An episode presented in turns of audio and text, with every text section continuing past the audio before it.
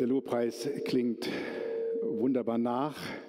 In meinem Herzen, Herr Jesus, ich möchte auch das nochmal aufgreifen im Gebet und dir Danke sagen, dass du dich nicht aufhalten lässt, zu sein, wer du bist, zu wirken, was du tust. Wir danken dir, dass du dich nicht aufhalten lässt durch unsere Gefühle, auch nicht durch eine Pandemie und all die Verordnungen, Du bist, wer du bist. Und wir dürfen heute Morgen mit dir rechnen. Wir erleben dich hier bei uns und rund um den Globus, Herr Jesus, verschenkst du dich und wirkst du heute Morgen. Dafür danken wir dir und danken dir jetzt auch für dein Wort hier. Amen. Ich freue mich sehr, wieder bei euch zu sein heute Morgen und denke noch gern zurück an meinen letzten Besuch.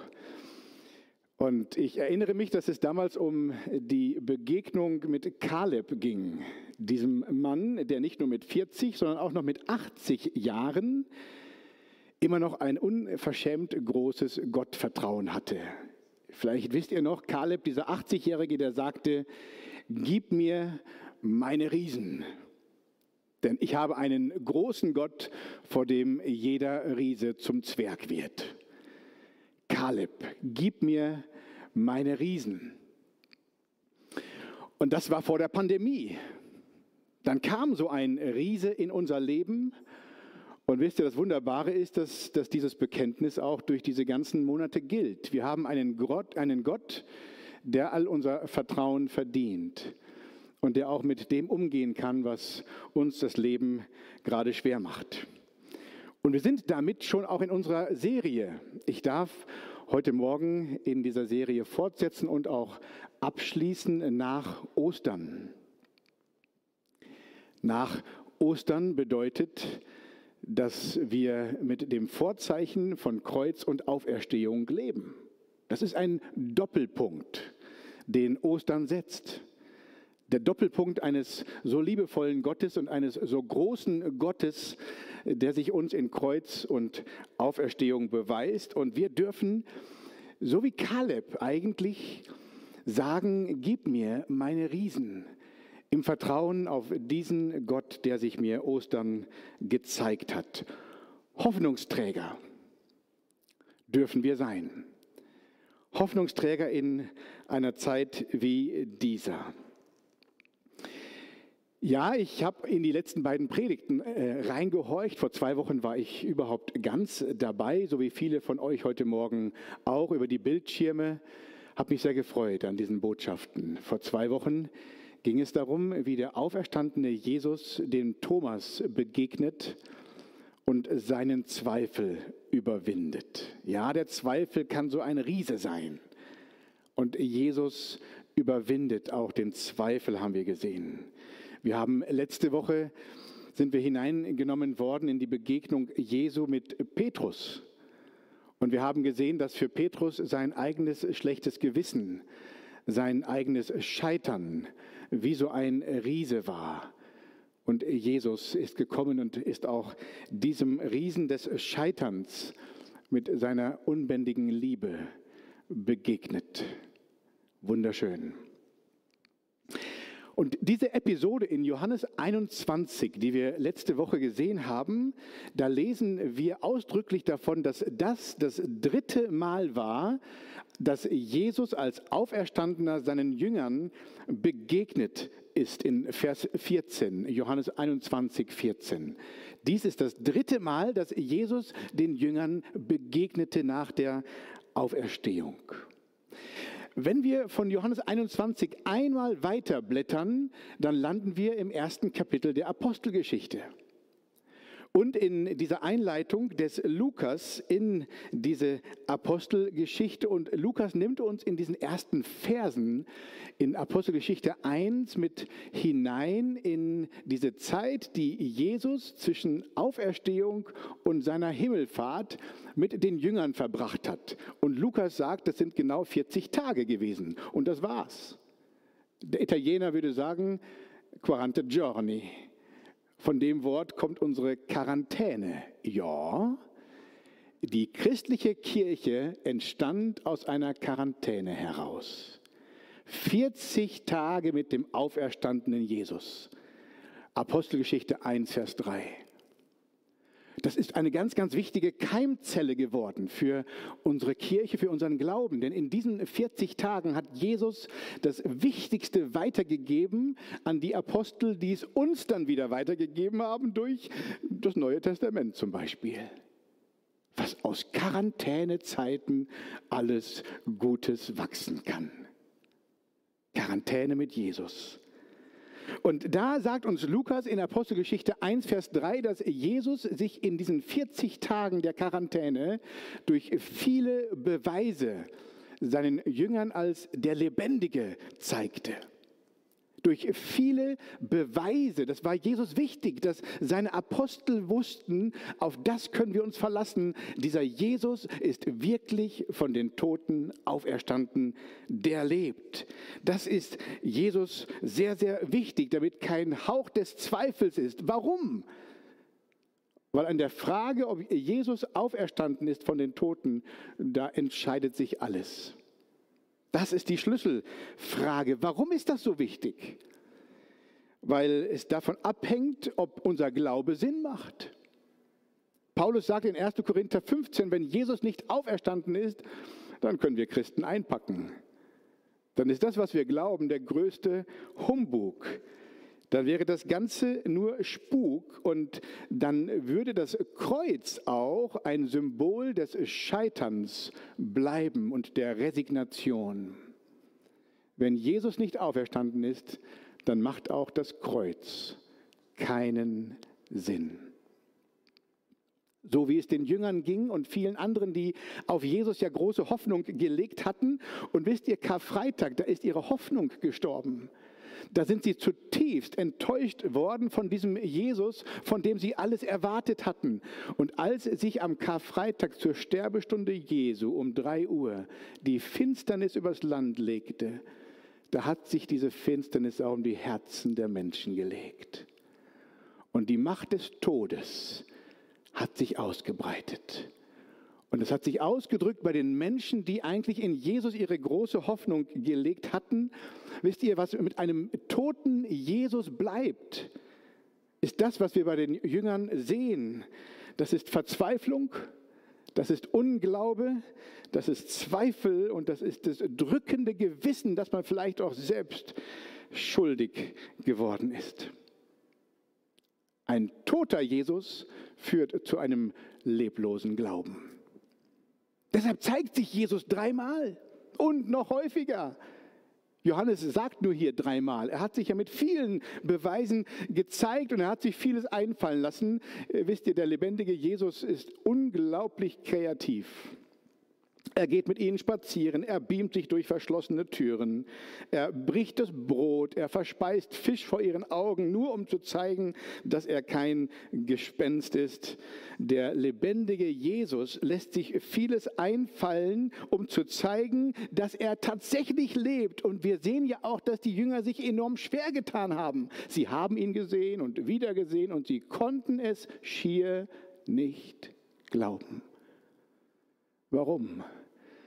Ja, weil Auferstehung das so an sich hat. Auferstehung lässt sich nun mal sehr schwer glauben. Die muss man erleben. Einen lebendigen Jesus, der lässt sich schwer glauben, der muss erlebt werden der will erfahrbar werden. Und dafür sorgt Jesus mit seinen Jüngern, dass er erfahrbar wird. Und je mehr das sich durchsetzt, ihr Lieben, desto heller wurde es um ihre Herzen, desto heller wurde es im Leben dieser Menschen. Und wir sehen, dass dann da, wo Angst und Resignation wohnte, plötzlich der Friede einzieht. Ist euch aufgefallen, dass das Lieblingswort des Auferstandenen Shalom ist? Friede mit euch. Friede. Ihr Lieben, da wo mit Jesus die Hoffnung einzieht, da wohnt auch der Friede. Und deshalb dürfen wir von Ostern her Hoffnungsträger sein und Friedensstifter, weil wir von Jesus her beides haben. Vivid. Er lebt. Deshalb haben wir uns als kleiner Verein so genannt. Um uns zu diesem lebendigen Jesus zu bekennen. Übrigens, Vivid kennt man auch von der Lutherrose. Über dem Eingang der Familie Luther war das eingraviert. Vivid. Vergiss nicht, Martin, er lebt. Und er will erlebt werden. Du darfst mit diesem lebendigen Jesus rechnen. Und ihr Lieben, wenn wir uns dann ins Neue Testament reinnehmen lassen, dann merken wir, dass dieses Bekenntnis laut und lange nachklingt. Jesus lebt. Und so fängt nicht nur die Apostelgeschichte an, sondern so siehst du es immer wieder in der Apostelgeschichte, dass sich Lukas dort und die Apostel zu dem auferstandenen Jesus bekennen. Ihr wisst, wisst ihr, äh, dass Jesus tot war, das wusste man ja. Das hatten die Medien berichtet. Das hat jeder geglaubt, das wusste man. Dass er lebte, daran schieden sich die Geister. Und das ist das große Thema der Apostelgeschichte. Und ich möchte dem etwas weitergehen, auch äh, nachgehen, auch dieser Hoffnung, die sich mit dieser Botschaft verbindet, und zwar indem wir beim Petrus bleiben. Der ist uns letzte Woche so als Steilvorlage gegeben worden. Wir knüpfen an bei diesem Petrus, dem Jesus in Johannes 21 begegnet ist. Und äh, in Petrus sozusagen sammelt sich jetzt alles, was man so an den Jüngern sehen kann. Und diese Hoffnungsbotschaft, die macht sich, äh, darf sich für uns festmachen an diesem äh, Petrus, der ja auch dann in der frühen Christenheit eine zentrale Säule geworden ist. Neben einem Johannes, Jakobus und einem Paulus dann. Aber Petrus, an dem darf sich vieles festmachen. Hat übrigens auch damit zu tun, dass der immer schon der Vorlauteste war. Und es darf uns überhaupt nicht überraschen, dass er auch die erste Predigt hält. Pfingsten. Wer predigt? Gar keine Frage. Petrus. Der hat immer schon den Mund gerne aufgemacht und Jesus sagt, wenn du schon so ein Mundwerker vor dem Herrn bist, dann verkündige wenigstens den lebendigen Jesus. Und schaut mal hinein in diese Pfingstpredigt, 50 Tage nach der Auferstehung. Ihr werdet feststellen, dass Petrus eine vollmächtige Jesus-Predigt hält. Und er spricht auch über das Kreuz, aber vor allem über das offene Grab. Er sagt, dieser Jesus lebt, Vers 32 in Kapitel 2, Apostelgeschichte 2, 32. Diesen Jesus hat Gott auferweckt, dessen sind wir alle Zeugen. Und er mündet dann in seiner Predigt bei, bei diesem Herrn, bei diesem Messias, König, Jesus, dem alle Ehre gebührt. Mit der Folge, dass die erste Erweckung ausbricht. 3000 Männer allein, die sich bekehren. Das musst du mal schaffen. Männer bekehren ist schwerer als Frauen bekehren. Da ist was passiert. Da hat der lebendige Jesus sich erwiesen. Gewaltig. Das ist die erste Predigt, die Jesus, die Petrus hält. Aber wenn wir dem Petrus nachgehen, dann werden wir einen alten Petrus auch finden. Und das ist im ersten Petrusbrief. Viele Jahre später schreibt Petrus seinen ersten Brief. Ich habe mich gefragt, warum er so lange gewartet hat. Äh, vielleicht würde er sagen, ich bin Fischer, Daniel. Ich bin ein Mundwerker. Das Reden, das kann ich. Aber das Schreiben, das habe ich meist lieber dem Paulus überlassen. Das war so ein Schreiberling, so ein Gelehrter. Das heißt, ein Großteil des Neuen Testamentes ist deshalb eher aus Paulus seiner Feder gekommen. Aber uns hat Jesus auch durch Petrus eine schriftliche Botschaft geschenkt. Und das ist der erste Petrusbrief. Und ich habe euch aus diesem ersten Petrusbrief einige, äh, einige Schlaglichter mitgebracht heute Morgen, denn da öffnet uns Petrus ein Fenster in dieses Thema der Hoffnung. Und wir merken, dass bei dem alten Petrus, wie bei dem alten Kaleb, diese Hoffnung, die sich an diesem großen Jesus festmacht, durchzieht und bis zum Ende hält. Und äh, wenn wir in diesen ersten Petrusbrief hineinschauen, dann wirst du merken, dass er gleich mit der Hoffnung startet. Und äh, insgesamt sehen wir, dass es dort um eine lebendige Hoffnung geht, um eine glaubwürdige Hoffnung und um eine ansteckende Hoffnung. Im 1. Petrus 1, Vers 3, da lesen wir etwas über diese lebendige Hoffnung. Und äh, Petrus verrät uns, dass sich diese lebendige Hoffnung im auferstandenen Jesus festmacht. 1. Petrus 1, Vers 3, Gelobt sei Gott, der Vater unseres Herrn Jesus Christus, der uns nach seiner großen Barmherzigkeit wiedergeboren hat zu einer lebendigen Hoffnung durch die Auferstehung Jesu Christi von den Toten, sagt der alte Petrus. Wiedergeboren zu einer lebendigen Hoffnung durch die Auferstehung Jesu Christi von den Toten, zu einem unvergänglichen und unbefleckten und unverwelklichen Erbe, das aufbewahrt wird im Himmel für euch. So startet Petrus seinen Brief. Er sagt, wenn ich schon schreibe, muss ich mit dem Wesentlichen anfangen. Und das ist die Hoffnung. Das ist die lebendige Hoffnung. Und ich war dabei, ich war Augenzeuge, ich habe erlebt, was diese Hoffnung mit mir gemacht hat, mit meinem Scheitern, mit meiner Schuld. Ich habe erlebt, was diese Hoffnung mit dem Lebend durch den lebendigen Jesus damals mit meinen Kollegen gemacht hat, was es mit dem Glauben vom mit dem Unglauben vom Thomas gemacht hat, mit den Ängsten meiner Kollegen. Ich habe es erlebt. Ich kenne die Substanz dieser Hoffnung, sagte alte Petrus, und deshalb beginne ich damit. Vor allem anderen, was zu sagen ist für uns Christen, äh, muss diese Hoffnung das erste Wort haben. Lebendige Hoffnung, sagt Petrus. Darum geht es. Und die ist deshalb lebendig, weil sie im lebendigen Jesus wurzelt. Aber diese Hoffnung ist dann auch eine glaubwürdige und eine ansteckende Hoffnung. Die Frage ist ja, bekennen wir das nur? Ist das einfach gutes, christliches, frommes Bekenntnisgut? Oder ist das Realität in meinem Leben und in deinem? Und deshalb äh, spricht Petrus dann auch nicht nur von der lebendigen Hoffnung, sondern von der, von der glaubwürdigen Hoffnung. Und diese Hoffnung ist glaubwürdig, weil sie sich in Anfechtung und in Heiligkeit bewährt. Ich lade euch sozusagen ein, vielleicht bei einer stillen Zeit später noch einmal, euch durch den ersten Petrusbrief durchzulesen, denn das finden wir dort, dass diese Hoffnung buchstabiert wird. Und diese lebendige Hoffnung ist eine glaubwürdige Hoffnung. Und wir starten mal mit den Versen, die gleich nach diesen ersten Versen folgen. 1. Petrus 1 ab Vers 6. Denn diese Hoffnung bewährt sich in Anfechtung, lesen wir dort. Dann werdet ihr euch freuen, die ihr jetzt eine kleine Zeit, wenn es sein soll, traurig seid. Da könnte sich mancher von uns vielleicht ganz gut einklinken. Es gibt so manches derzeit, was uns belastet und was uns traurig sein lässt.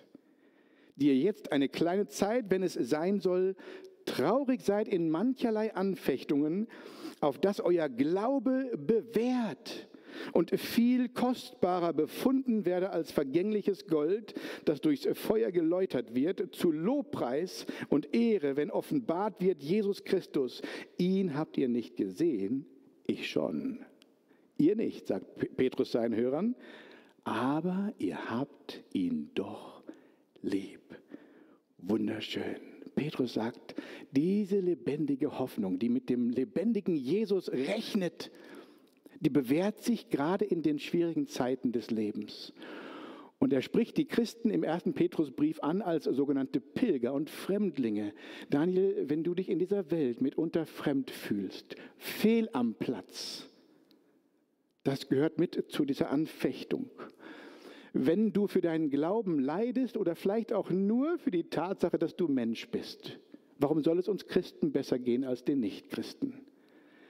Wenn das Leben einfach wieder mal schwer ist, aus welchen Gründen auch immer, Daniel, da darf sich dieser lebendige Jesus erweisen. Gerade da darf die Hoffnung glaubwürdig werden. Und dann sagt Petrus, aber nicht nur in der Anfechtung, sondern, das finde ich jetzt ganz spannend, in eurer Lebensweise.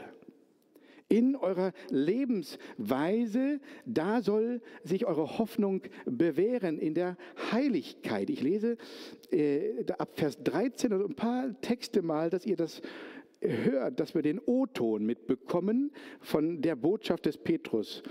Äh, 1. Petrus 1 ab Vers 13. Darum, Warum? weil es diese lebendige Hoffnung gibt.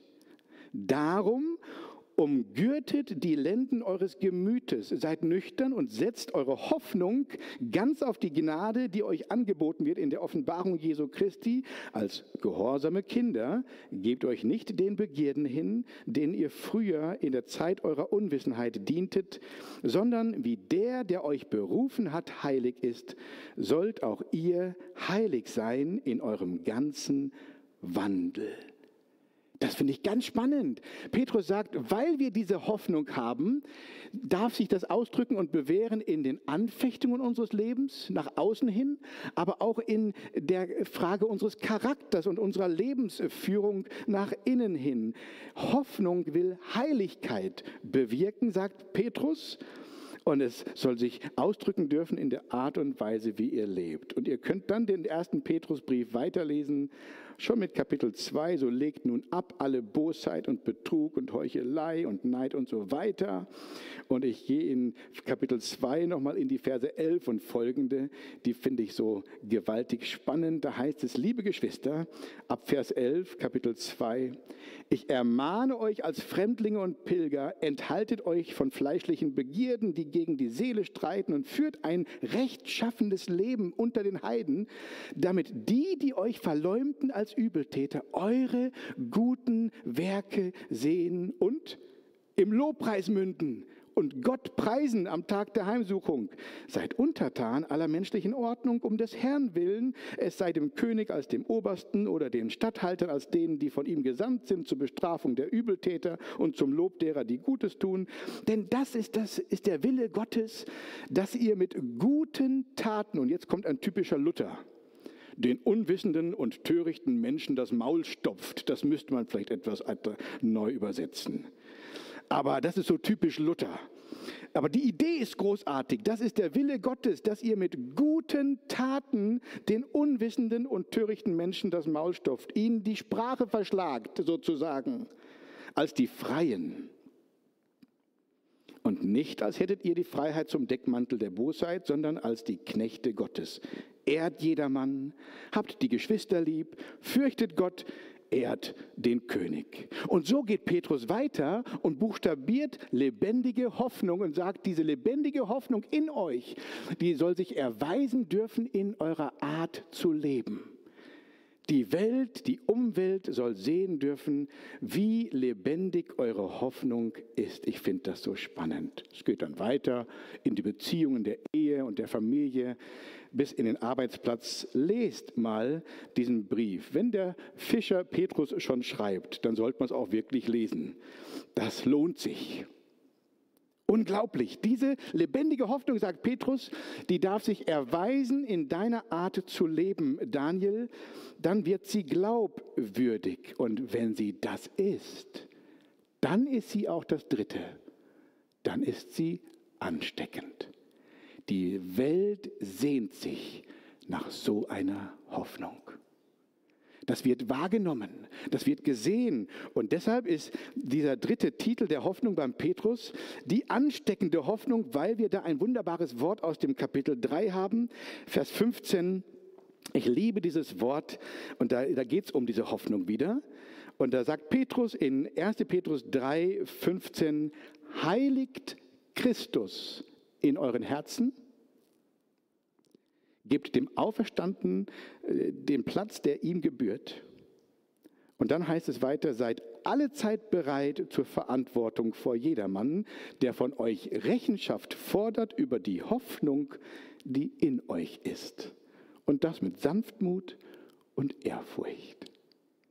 Die Logik ist, Daniel, wenn du dieser Hoffnung Ausdruck gibst und sich das in deinem Leben zeigt, dann werden die Leute fragen. Das ist eine, eine Hoffnung, die Fragen weckt und die dann auch weiß, sich zu erklären. Wenn die Leute dich fragen, warum hast du so eine Ruhe in der ganzen Situation? Warum schmeißt dich das nicht so um wie mich? Dann, dann, dann heißt es, dass ich diese Hoffnung bekennen darf. Ich habe diesen Christus in mir. Ich habe diesen lebendigen Jesus, mit dem ich rechnen darf. Und dann sagt Petrus, wird das ansteckend. Diese Hoffnung, die soll ansteckend werden. Und das ist meine Frage heute Morgen oder Petrus seine Frage. Wie groß ist die Ansteckungsgefahr, die von dir und mir ausgeht in diesen Tagen? Wir reden von der Ansteckungsgefahr, was das Virus betrifft. Wie groß ist die Ansteckungsgefahr der Hoffnung? Wir sollten Überträger sein. In dem Sinne Maske ab und raus streuen Hoffnung verstrahlen in dieser Welt. Und das tun wir, indem wir diesen lebendigen Christus in unseren Herzen heiligen. Also, danke Petrus, lebendige Hoffnung, die in Christus wurzelt, glaubwürdige Hoffnung, die sich in Anfechtung und Heiligung bewährt, ansteckende Hoffnung, die Fragen weckt und sich erklärt und letztendlich auch lebendigen Glauben weckt. Petrus, Du bist voll mit Hoffnung. Das macht dich offenbar aus.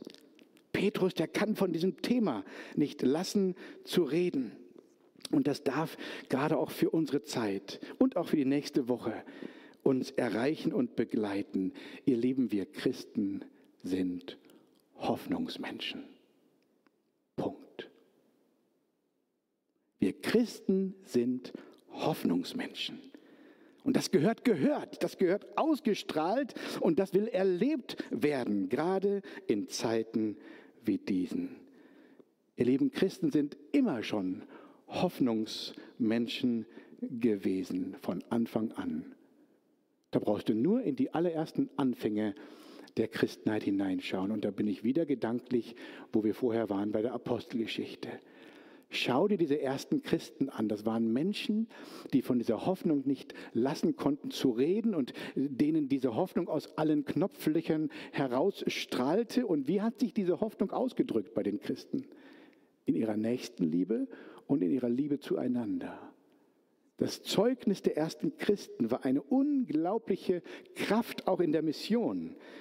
Und dann habe ich eine ganz spannende Studie gelesen und die ist inzwischen übrigens auch oft zitiert worden in diesen Zeiten der Pandemie. Nämlich es gibt da eine Studie, die sich gefragt hat, was für Faktoren haben dazu beigetragen, dass das Christentum so unglaublich rapide gewachsen ist. Wie konnte es sein, dass so aus einer kleinen Gruppe oder Sekte von Christen, von Jesus-Nachfolgern, eine Weltreligion wurde? Und warum hat schon im Römischen Reich auch das Christentum, der christliche Glaube so eine Anerkennung bekommen? Und das ist ganz spannend, dass man gesehen hat, dass es mit dem Zeugnis der Christen zu tun hatte. Es gibt zwei Pandemien oder zwei Epidemien im Römischen Reich äh, im zweiten und dritten Jahrhundert. Die antonische und die zyprianische Epidemie. Da übrigens ist ein guter Teil der Bevölkerung des Römischen Reiches gestorben. Ein großer Teil andere Verhältnisse nochmal als heute. Und es waren die Christen, die auffielen. Warum? Weil es die Christen waren, die hinausgingen auf die Straßen und die Halbtoten und Toten geholt haben, die Kranken gepflegt haben, die Toten beerdigt haben, ohne Angst, selbst angesteckt zu werden. Und man hat dann die Christen gefragt, warum macht ihr das? Und sie sagten, weil wir keine Angst haben vor dem Tod weil wir eine Hoffnung haben, die über das hinausgeht. Wir haben einen lebendigen Jesus, mit dem wir rechnen dürfen und äh, mit dem wir auch gerade in den Bedrohungen des Lebens rechnen dürfen. Das übrigens ist einer der starken Faktoren gewesen in den Epidemien, warum der christliche Glaube so gewachsen ist. Diese Hoffnung ist ansteckend. Die will man haben. Und die findet sich eben nur in diesem lebendigen, auferstandenen Jesus Christus, den die Christen bezeugt haben. Ich muss noch abschließend an den, Paulus, an den Petrus denken, der da in, in Apostelgeschichte 12 im, im Gefängnis saß und auf seine Hinrichtung wartete. Ihr kennt die Geschichte. Und Petrus hat nichts Besseres zu tun, im Wissen, dass am nächsten Tag sein Kopf rollen würde, als seelenruhig zu schlafen. Petrus, warum tust du das? Er sagt, das lässt sich nur mit dieser Hoffnung erklären. Aber sagt Petrus, diesmal bin ich noch verschont worden, später bin ich umso grausamer hingerichtet worden. Aber an dem Tag, als ich verschont wurde, hat mein Kollege Jakobus aus der gleichen Hoffnung heraus sein Leben schon gelassen. Der ist nicht verschont worden in Apostelgeschichte 12. Ihr Lieben, diese Hoffnung, Das ist eine Hoffnung, mit der man leben und sterben kann. Eine unfassbare Hoffnung. Kein Wunder, dass das ein Faktor war, der das Christentum hat wachsen lassen. Und das wünsche ich mir so für Stuttgart, für unser Land, dass diese Hoffnung um sich greift. Und deshalb dürfen wir mit dieser Hoffnung auch rechnen in der nächsten Woche. Und ich möchte uns einladen zu einem abschließenden Gebet. Herr Jesus, wir dürfen nicht nur über dich reden, wir dürfen mit dir reden. Und dafür danke ich dir. Und ich danke dir, dass wir mit dir rechnen dürfen als dem, der real ist, der sich nicht abhalten lässt zu sein, wer er ist und zu tun, was er tut. Hoffnung schenken, Frieden stiften. Und Herr Jesus, ich danke dir für die Osternachklänge der letzten Wochen, für die Botschaften, die sich damit verbunden haben und auch für die Botschaft heute Morgen. Weil du lebst, Jesus, wissen wir, dass die Botschaft vom Kreuz real ist. Und wir, wir dürfen diese Kraft der Liebe und der Vergebung empfangen, die vom Kreuz ausgeht, weil du lebst, Jesus. Weil du auferstanden bist, Jesus, wissen wir, dass dir keine Grenzen gesetzt sind, dass es keine Riesen gibt, die dir zu groß sind. Du hast ja den Tod überwunden und den Teufel beschämt. Herr Jesus, wir danken dir, dass du alle Ehre verdienst. Dir ist gegeben alle Autorität im Himmel und auf Erden und wir beten dich dafür an. Herr Jesus, weil du lebst, dürfen wir ganz konkret mit dir rechnen.